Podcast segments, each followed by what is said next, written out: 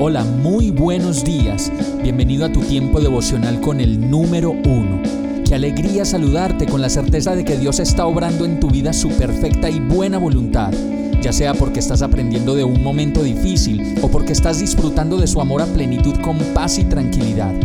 Llegó la hora de tomar tu Biblia, pues de seguro Dios te va a hablar, te va a reconfortar y lo mejor de todo, te va a dar las respuestas que estabas buscando. ¿Qué esperas? Vamos, súbete de una vez en este pequeño pero eterno vuelo devocional con destino al cielo. Y el mensaje de hoy se llama ¿Qué te he hecho? Miqueas 6:3 dice, "Pueblo mío, ¿qué te he hecho?" Dime en qué te he ofendido. Muchas veces en las cosas que salen de nuestra boca parece que pusiéramos a Dios como el culpable de todo o el acusado de todo. Y en esta palabra el Señor aún con ternura y paciencia le dice a su pueblo, ¿acaso no recuerdas los incontables actos de gracia que has recibido, que has visto que he hecho en favor tuyo, como para que ahora te salga debiendo? ¿Acaso te he ofendido? ¿Acaso te hice algo? Y la realidad es que las personas acá en la tierra nos pueden herir demasiado. Los papás con sus decisiones de divorcio, los papás con sus temas de peleas, de infidelidad, nuestra propia agresividad e inseguridad que sin darnos cuenta lastiman y dejan heridas que solo Dios puede sanar, y todas las cosas que usted pueda inventariar con Dios en este momento.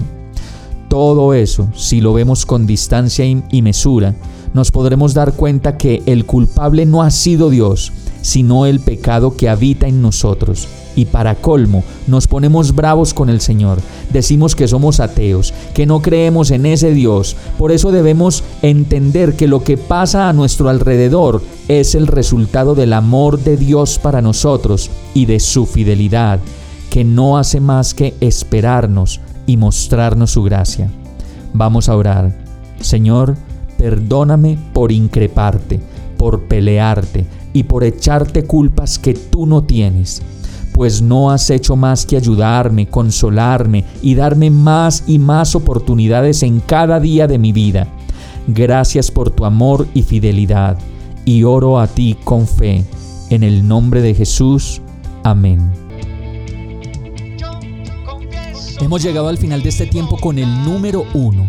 No te detengas, sigue meditando durante todo tu día en Dios, descansa en Él, suelta los remos y déjate llevar por el viento suave y apacible de su Santo Espíritu. Solo compártelo con quien lo necesite y ames. Hoy, de la mano de Dios, todo será un gran día. Para más información visita nuestra página www.iglesiabierta.com o llámanos al 313-334-0116. Oramos y rogamos para que cada día te enamores más de Dios y para que no pares de pasar todo tu tiempo con el número uno